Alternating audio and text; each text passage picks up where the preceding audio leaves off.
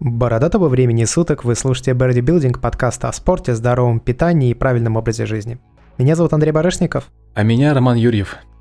И вместе мы обсуждаем все вот эти вот вопросы.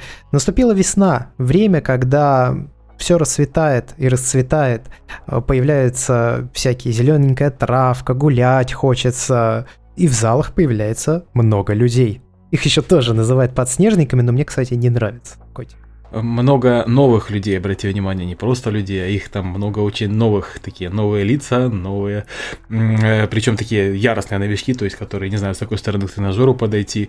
Ну и да, э, давних, как говорится, посетителей такие немножко расстраивают, но тут ничего не поделаешь.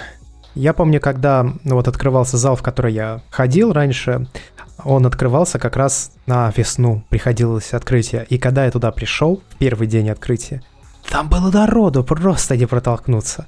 Вот просто и протолкнуться. И чтобы попасть на тренажер, ты мог стоять 15 минут очередь. То есть буквально очередь в каждый тренажер стоит. Да, я после этого, конечно, так меня так передернуло, я туда не ходил, потом две недели пришел, ну, уже, уже тогда рассосались.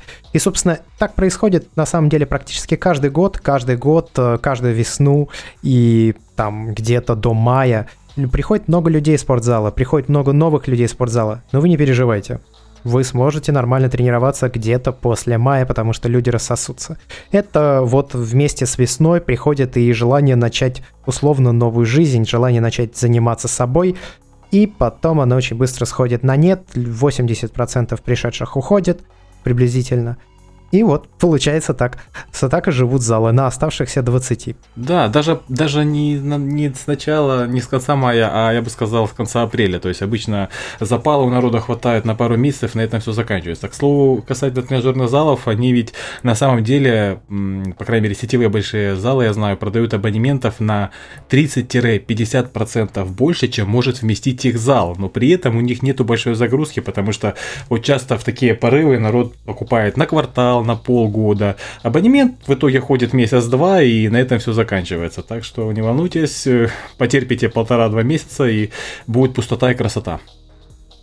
Вообще мы, собственно, к чему хотим говорить? Весна наступила, да, скоро лето, и если вы хотите начинать худеть, ну, это надо было начинать делать еще с осени.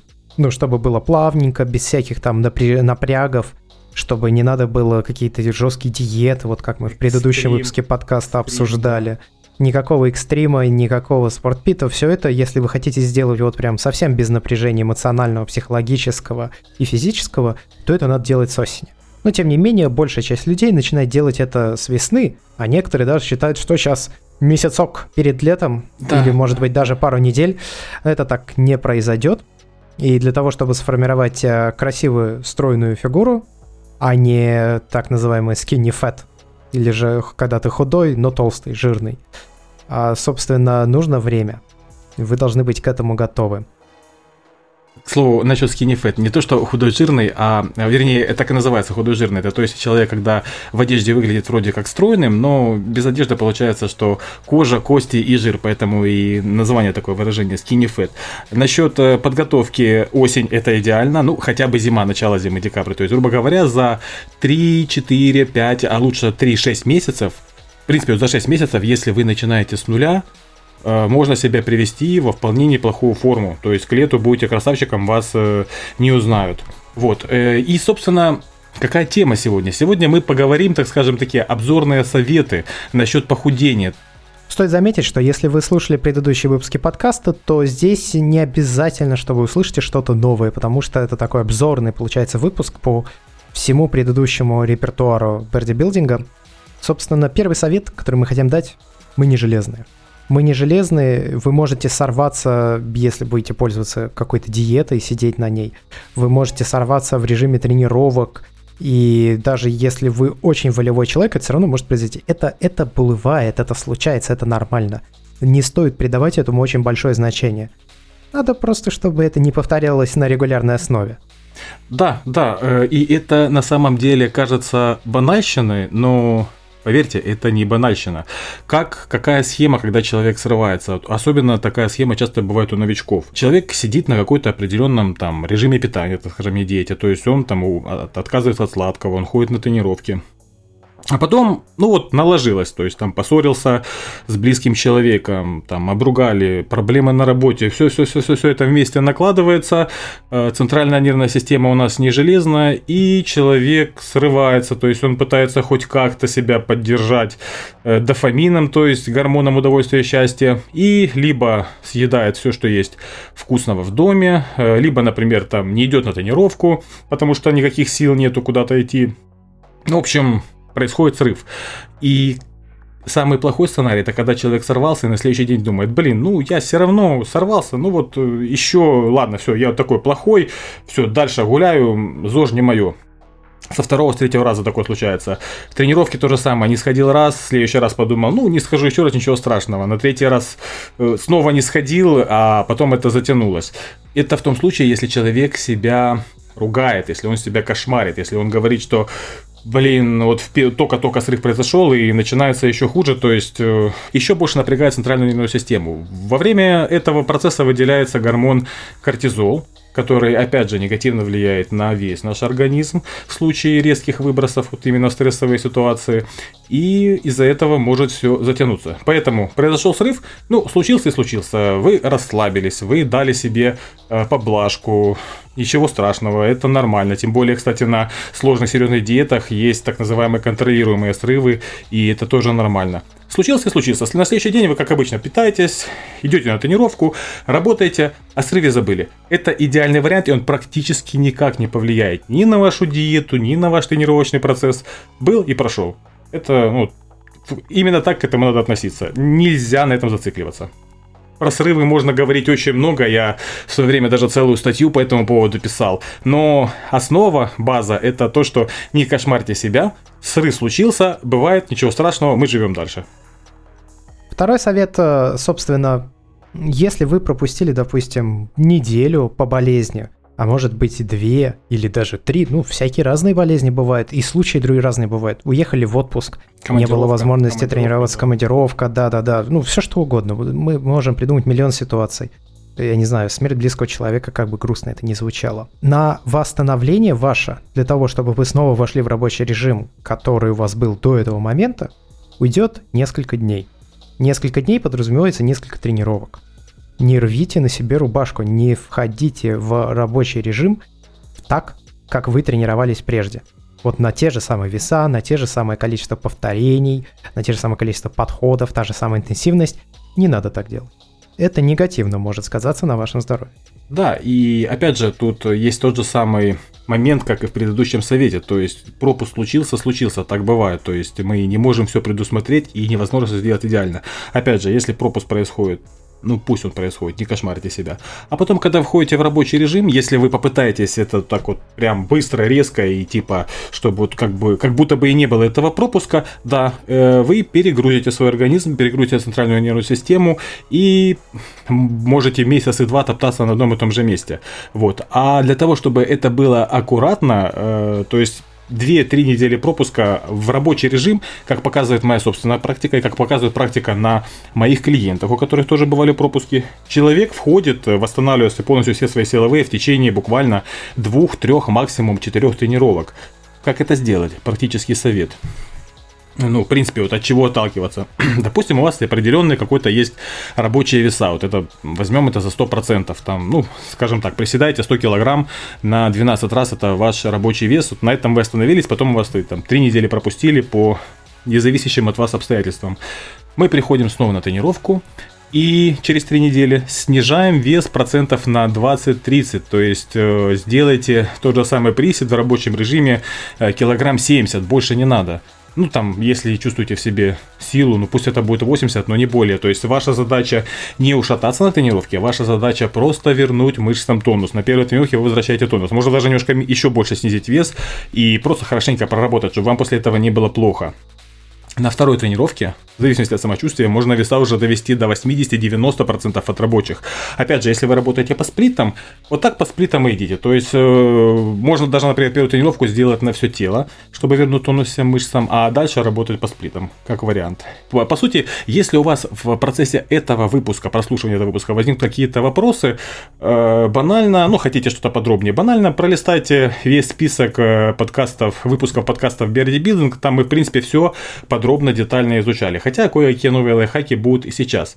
Так вот, вторая тренировка. Мы увеличим веса до 80-90, если вы себя хорошо чувствуете. Третья тренировка, вы уже можете попробовать выйти на свои стопроцентные веса. Третья, четвертая. А дальше уже работаете по плану, то есть добавляете по чуть-чуть вес, увеличиваете нагрузку, все, вы вернулись в рабочий режим. И смотрите, вы потратили, допустим, неделю, максимум полторы на возвращение к рабочему режиму. Если вы попытаетесь это сделать резко, с первого раза, у вас может уйти 2, 3, 4 недели, а то и больше, на то, чтобы хоть как-то восстановиться, а то и не восстановиться вообще. Потому что вы каждый раз будете просто перегружать свой организм. Поэтому никуда мы не спешим, никуда мы не бежим, тратим недельку-полторы на восстановление и продолжаем работать. При этом до того не кошмарим себя. То есть... Э пропуск 2, 3, даже 4 недели, ну ничего страшного. Да, конечно, через месяц уже начинает реально снижаться сила, но опять же это все очень быстро восстанавливается. Совет третий. Наверное, стоит не чуть-чуть поговорить о непосредственно тренинге после этого самого срыва. Ты вот поговорил о весах, да. но ведь тренинг сопровождается еще и диетой, питанием каким-то базовым, даже не диетом, как мы говорили, урегулировать свое питание надо. Режим, и, режим питания. Да, режим, режим, да. И не надо вот в этом тоже жестить. То есть те люди, которые раньше уже тренировались когда-то и, в общем-то, держали себя в очень хорошей форме, как правило, когда они начинают возвращаться к тренингу, они начинают жестить. Они начинают сразу развивать и быстро силовые повышать, и быстро вводить себя в вот этот режим очень жесткий. Лучше делать это постепенно. Лучше делать это постепенно и просто грамотно питаться.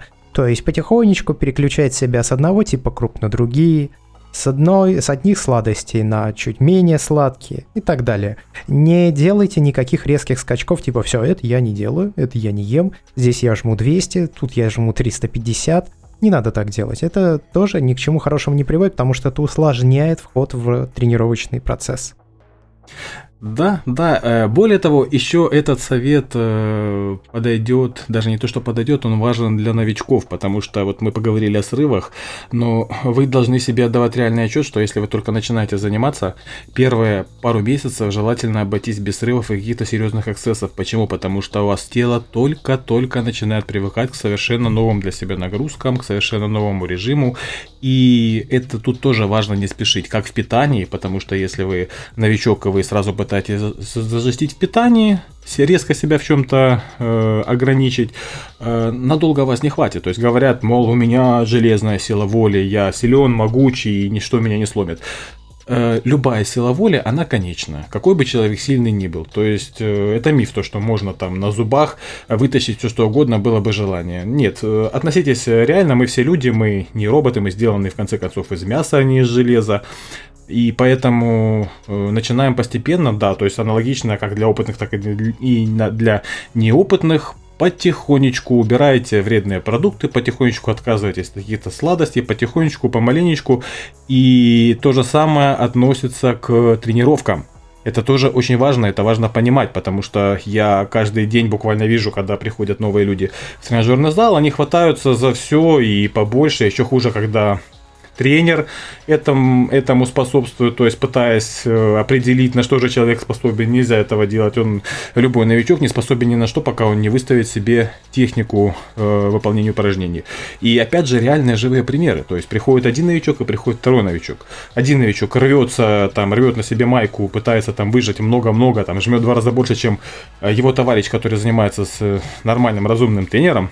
Вот, проходит буквально два месяца, и первый товарищ все так же рвет на себе майку и висит на тех же самых весах и удивляется, почему ничего не получается, а второй товарищ уже работает вдвое более серьезными весами, чем этот человек, потому что все происходило постепенно. Организм должен адаптироваться. Если у вас нагрузка слишком большая, сразу, будь это питание, будь это силовая нагрузка, тело не успевает к этому привыкнуть, центральная нервная система не успевает к этому привыкнуть, и нет адаптации. А если нет адаптации, то ну, не будет результата совершенно. Поэтому не спешим. Ну и если говорить о вредных продуктах, от которых стоит отказаться, то это в первую очередь этиловый спирт. Ну, вообще любой вид алкогольной продукции, по факту. Потому что мы уже вообще рассказывали о том, как это что воздействует и влияет на вашу фигуру. У нас есть целый выпуск, посвященный вредным веществам, но алкоголь напрямую снижает ваш прогресс. Каждый раз, когда вы пьете алкоголь, он снижает ваш прогресс, потому что влияет на гормональную систему, как мужскую, так и женскую. Причем женскую он буквально ну, разнос пускает. То есть, допустим, у нас у мужчин все немножко проще, и у нас есть такой гормон, как тестостерон, который нам дает много поблажек на самом деле. Хотя, опять же, алкоголь э, очень сильно снижает выработку тестостерона. Это означает меньше сил, меньше либидо, меньше желания что-то делать, тренироваться, заниматься, стремиться что-то выполнять. У женщин же, ну, то есть, опять же, тестостерона у нас много, нам хорошо. Тестостерона мало, нам не очень хорошо. А вот у женщин у них э, так называемый их женский аналог это эстроген эстрадиол, и у них он не должен быть слишком высокий, и он не должен быть слишком низкий, то есть он у них в балансе. Так вот, алкоголь этот баланс просто разносит в никуда. Обычно эстрадиол у женщин подскакивает, и в таком режиме, получается, накапливается вода, э, удерживается организмом жир и накапливается, портится настроение, начинаются... Ну, в общем, на самом деле очень-очень много проблем, потому что когда начинается расшатка одного какого-то гормона, это же влияет на другие. Например, у мужчин э, снижается выработка тестостерона, и в свою очередь может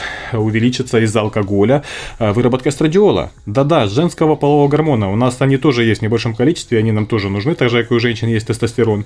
Вот. Но алкоголь, он очень сильно, то есть, грубо говоря, у мужчин он сдвигает гормональный баланс в женскую сторону, а у женщин наоборот. И это, поверьте, это адский ад, поэтому...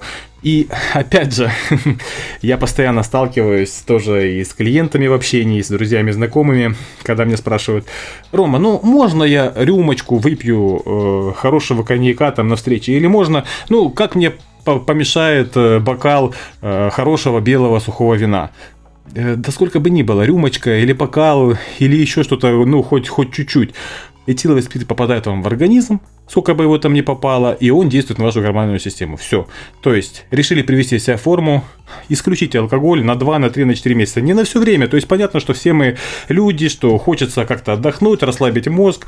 Э, в конце концов, хочется в компании там поддержать всех и выпить вместе со всеми. Да, это не навсегда. Но если вы хотите действительно нормально работать и не банально не терять зря время, не растягивать это время, когда вы приводите себя в норму.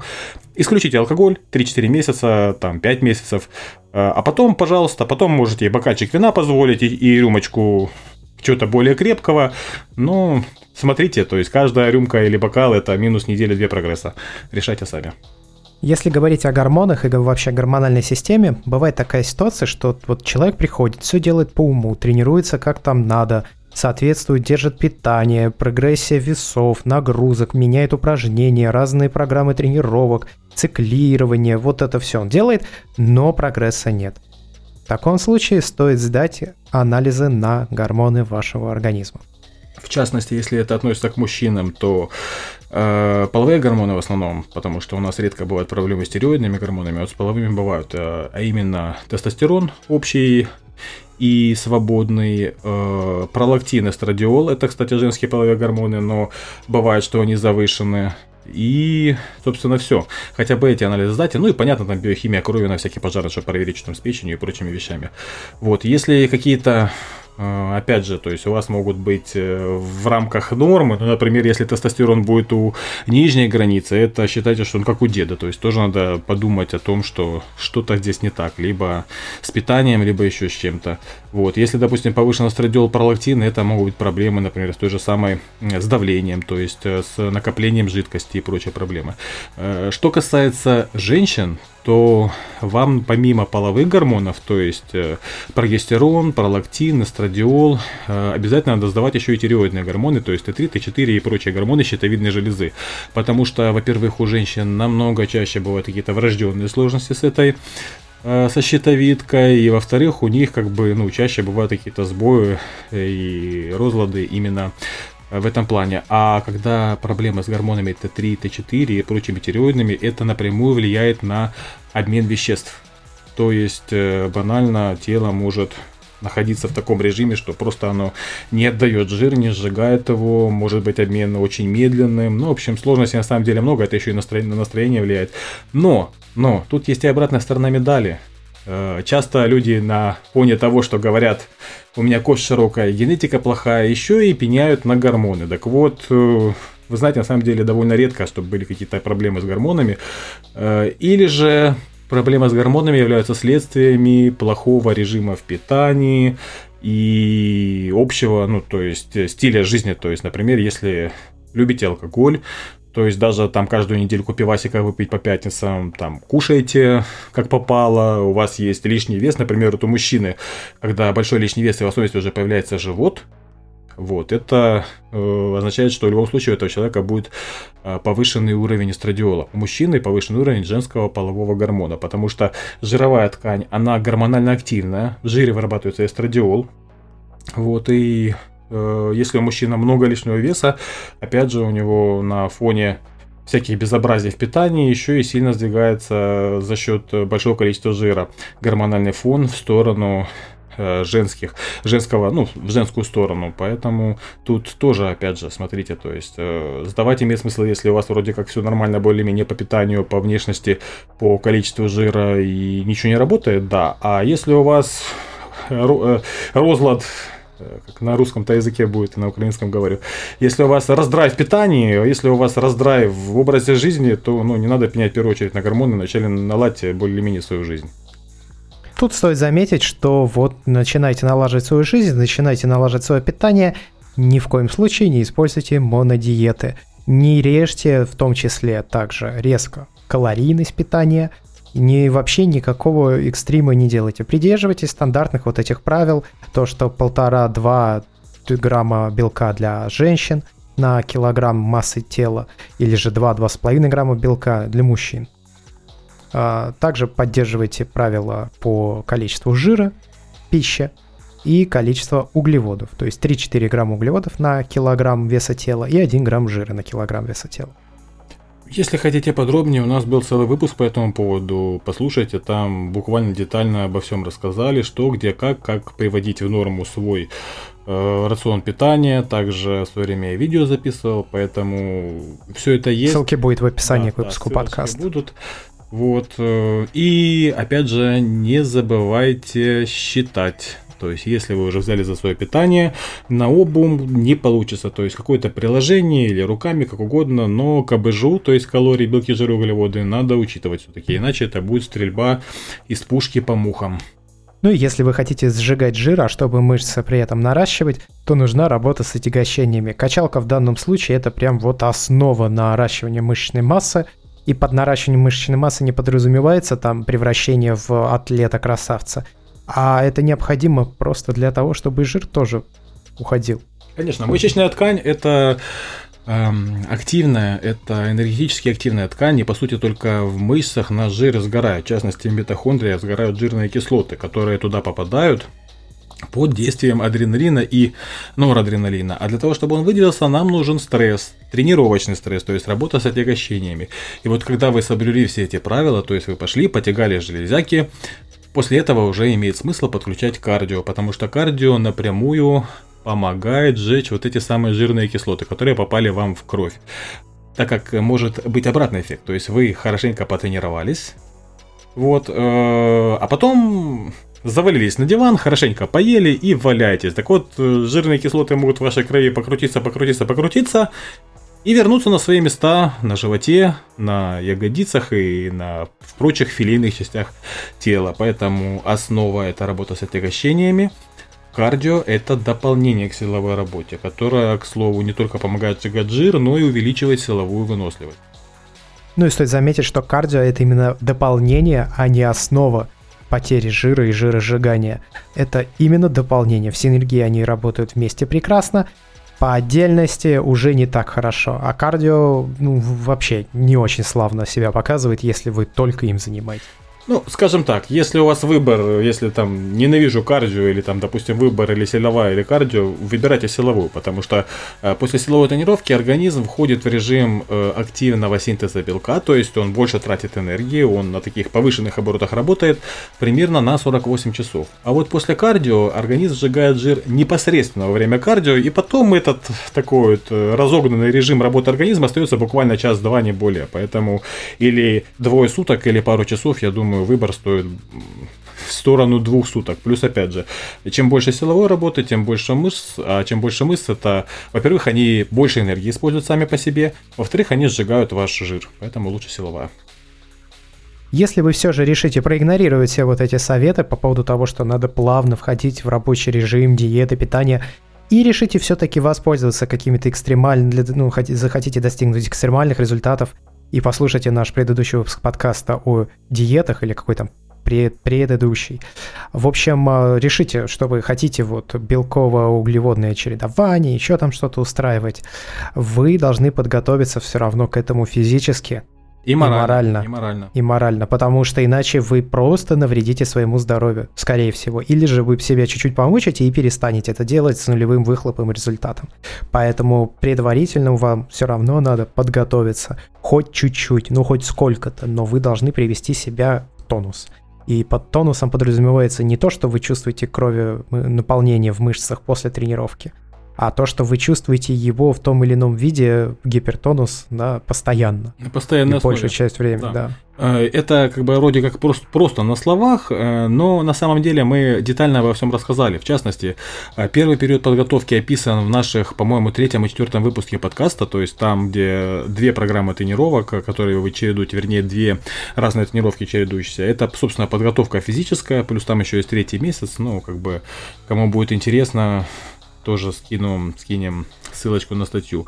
А что касается питания, опять же, о питании послушайте наш подкаст о разумном питании для набора мышц, либо для э, сброса лишнего э, веса, именно жира. Там мы тоже все детально рассказали, как себя плавно, аккуратно подготовить. То есть сделайте это, потом можно смело переходить на кеторотационную, на бучи и на любые другие циклические диеты. Зачем вообще на них переходить? Потому что, по сути, для того, чтобы вывести организм в экстремальный режим, то есть сжечь жир ниже природного уровня. Для женщин это меньше 20%, для мужчин это меньше 15%. Э, организм придется обманывать. Да, это прямой обман организма, но тем не менее, ну, хотите результат, э, придется изгаляться. К слову, опять же, можно сказать, ну, кстати, есть противники там чисто белкового питания и так далее, мол, все печально, все плохо, нельзя, нам нужны углеводы. Проводились исследования, причем последнее, по-моему, в 2015 году, ссылочка опять же будет у него в шоу-нотах, э, согласно которому даже при очень сильном урезании калорий, то есть там проводили исследования в течение трех недель на очень полных людях калорийность им урезали, по-моему, до 700 или до 1000 калорий. Ну, такой вот медицинский экстрим. Вот. Э, одна часть этих людей питалась стандартная, по стандартной схеме, то есть э, белки, жиры, углеводы э, в классических пропорциях, там 15, 20, 35, по-моему, не помню, ну что-то около того. Вот. А вторая чисто белковое питание плюс необходимое количество жира и практически без углеводов, минимум углеводов. Так вот, по итогу этого исследования через три недели те люди, которые питались белковой едой. У них процент жира, по-моему, на 6% снизился, вес, естественно, упал, при этом у них количество мышц даже немножко увеличилось. Вот, даже немножко наросло. А те люди, которые при такой же экстремальной диете э, питались стандартно с углеводами, у них вес, конечно же, тоже упал примерно на том же уровне. Тот прикол только в том, что количество жира у них не уменьшилось вообще.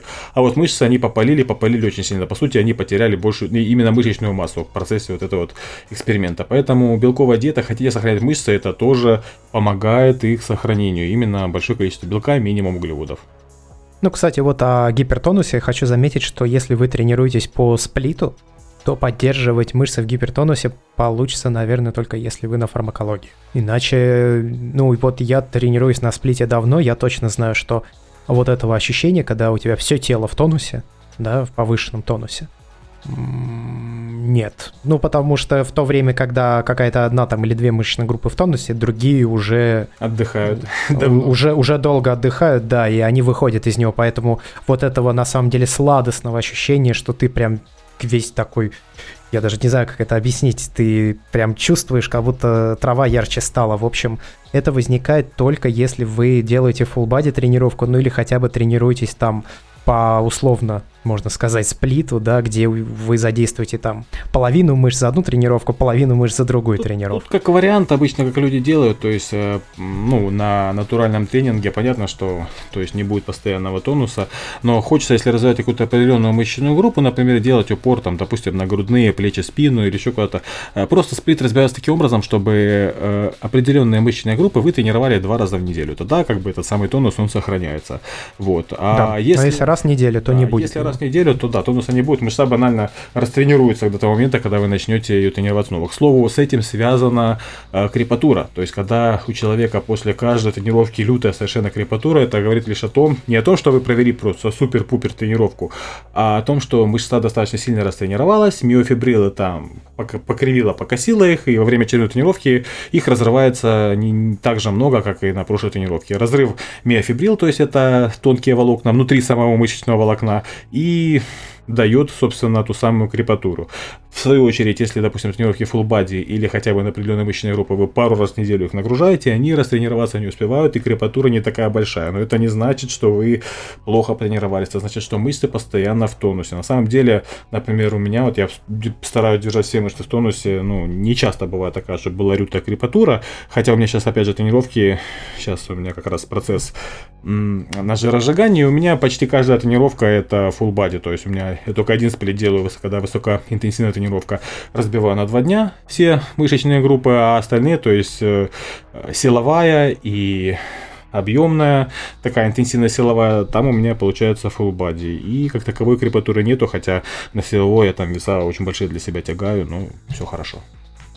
Если вы будете все-таки думать о сплите и как его планировать, то я рекомендую делать э, такие чередования сплитов, чтобы в один день вы тренировали какую-то мышечную группу, а в другой тренировке промежуточной, да, то есть получается, условно говоря, мышца, тренировка, тренировка, мышца, вот, которую вы тренировали. Сделайте так, чтобы в промежуточных тренировках эта мышечная группа, которую вы прежде потренировали, участвовала косвенно в движении. Ну, то есть, если это, допустим, задние дельты, уделите внимание тягам. Если это жим, то, я не знаю, там на передние дельты, да, если вы делали передние дельты, уделите внимание жиму. Если это трицепсы, подумайте о там его вариантах, его использования в каких-то упражнениях косвенные. Не обязательно, чтобы они были именно ключевыми. Ну, просто вы можете давать вот эту подспудную нагрузку, и тогда будете поддерживать их в каком-то тонусе. Да, тоже как очень хороший вариант. Э, и еще один совет, э, он важный, я его считаю важным, хотя Многие мои знакомые вечно там говорят, меня это все спортивные добавки. Спортивные добавки это, конечно же, не панацея, но и пренебрегать ими не стоит. Они работают, работают хорошо. Я это вижу, ну, естественно, на себе не раз проверил. Я это уже последний год проверяю на людях, с которыми я работаю непосредственно напрямую в офлайне, тренирую их. Вот. Единственный момент, что не надо как бы есть все подряд, и опять же, как работают добавки, если вам чего-то не хватает, вы почувствуете ее работу. Если вам всего хватает, вы ничего не почувствуете, это естественно. Ну, что касается тех же самых мультивитаминов, которые я обязательно рекомендую всем, кто занимается спортом, потому что во время физической нагрузки у человека возрастает в разы потребность в витаминах. Витамины это при их непосредственном участии происходят все химические реакции в нашем организме. Естественно, они ускоряются при тренинге. Э, если у вас витаминов достаточно, у вас такой крутой-крутой рацион, что вы прям все получаете с едой, естественно, вы не почувствуете действие витаминов. Кстати, как оно чувствуется, это легче просыпаться, лучше засыпаете и более бодрым себя чувствуете в течение дня. Но как показывает практика и даже исследования, на территории бывшего СНГ процентов 80-90 населения у них небольшой как минимум гиповитаминоз, то есть нехватка тех или иных витаминов в силу особенностей нашего питания. Э, ну, и либо отсутствие культуры питания, то есть есть такая проблема.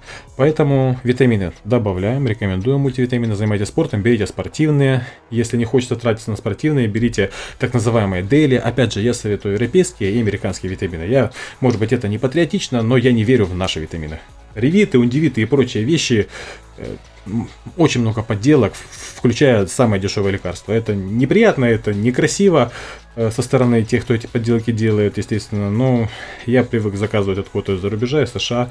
Там я хоть понимаю, что какая-никакая, но проверка есть. Вот, можно дели покупать, они получаются дешевле, но тогда их использовать там не по одной сутки, а по 2-3, что касается витаминов. Если говорить о спортивном питании, вот мы недавно с Ромой я консультировался по этому вопросу, потому что сейчас у меня идет такой режим ну, просто тренировок, а вот уже со следующего месяца я планирую входить в full power, чтобы где-то к середине, может быть, к концу июля э, выйти на пик своей формы. Ну, как пик? Я давно себя просто не переводил прям вот в такой крутой-крутой внешний вид, чтобы был и сухой, и большая мышечная масса. У меня, как правило, либо одно, либо другое. А вот, собственно, что мы выбрали. Это креатин э, в виде тонкодисперсного неароматизированного порошка это L-тирозин, это ДГК-500. Расскажешь, что это такое, Ром? Собственно, это альтернатива к традиционным капсулам омега-3. И, в принципе, вот э, вообще омега-3 жирных кислот, их 10 штук на самом деле. Из этих 10 штук нам самое важное это две э, DHA и EPA. Вот. И, собственно, их обычно вот в 1000 миллиграммовой капсуле в среднем там, по-моему, 300 миллиграмм. Но есть такие добавки, в которых э, находятся только жирные кислоты DHA и EPA. Вот. И если их мы набираем определенное количество, то есть там 700 мг в день, то получается там полтора грамма и более, это очень положительно в, муж, в мужском организме влияет на производство тестостерона повышает его, реально повышает. Это не трибулис, который не работает, это реально рабочая хорошая штука, которая очень хорошо действует на гормональную систему. У женщин это хорошо, классно нормализует их гормональный фон, причем в э, сторону увеличения, ну, вот примерно как у мужчин, когда повышается тестостерон, также у женщин там, получается, выравнивается эстрадиол ближе к верхней границе, когда они чувствуют себя вот очень, так скажем, на подъеме. И, опять же, это еще очень-очень важно, если вы человек в возрасте, причем я имею в виду там не пенсионера, а после 35, после 40 лет DHA и EPA крайне-крайне важны. Еще момент, там, допустим, такой вот не совсем спортивный совет, если пытаетесь, там, допустим, мужчина, э, семья хочет завести детей, но не получается, при этом вроде бы как по здоровью у обоих все более или менее нормально. Опять же, для мужчин Тут уже большое количество эпа поможет улучшить сперматогенез. Ну и плюс еще рекомендую карнитин подключить.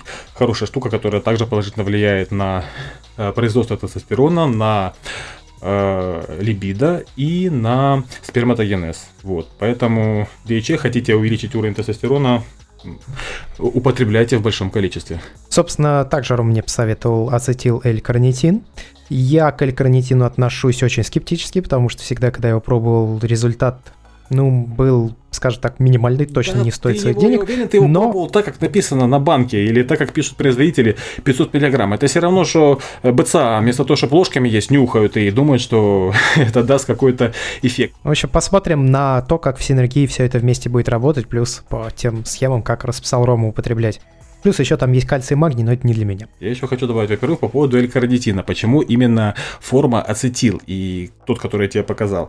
Э, есть еще карнитин тартат, так называемый. Это более дешевый вариант, который э, хуже у него биодоступность. Поэтому если приобретаете карнитин, причем рекомендую в порошковой форме, а не в жидкой, в капсульной, э, пусть это будет ацетил. Еще по спортпиту сывороточный протеин хороший должен быть, как говорится, в э, дома для того, чтобы банально по белку было нормально. И опять же, можно кучу вкусных блюд на диете делать из него. И да, собственно, все. Остальное все мы назвали омега. Ну, вот э, у Андрея это EPA и DHA, вернее, DHA в высокой дозировке. Ну что ж, а, за всем будем прощаться. Не можем прогнозировать дальнейшую периодичность выпусков подкаста, потому что все самые важные темы мы рассказали. Теперь хотелось бы пригласить гостей. Но вы понимаете, что это не просто. Нужно звать, нужно договариваться, согласовывать время, выходить на контакт. На это нужно время, поэтому не можем сказать, будем мы на следующей неделе или будем через две недели, но обязательно будем. И у нас есть также мысли, может быть, даже конкурс проведем, но об этом чуть позже. С вами был Андрей Барышников. И Роман Юрьев. До скорых встреч. Пока. Всего доброго.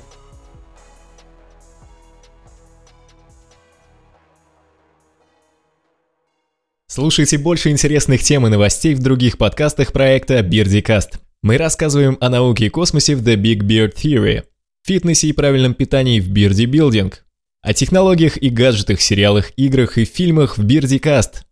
Ссылки на все подкасты указаны в описании или на сайте birdicast.com.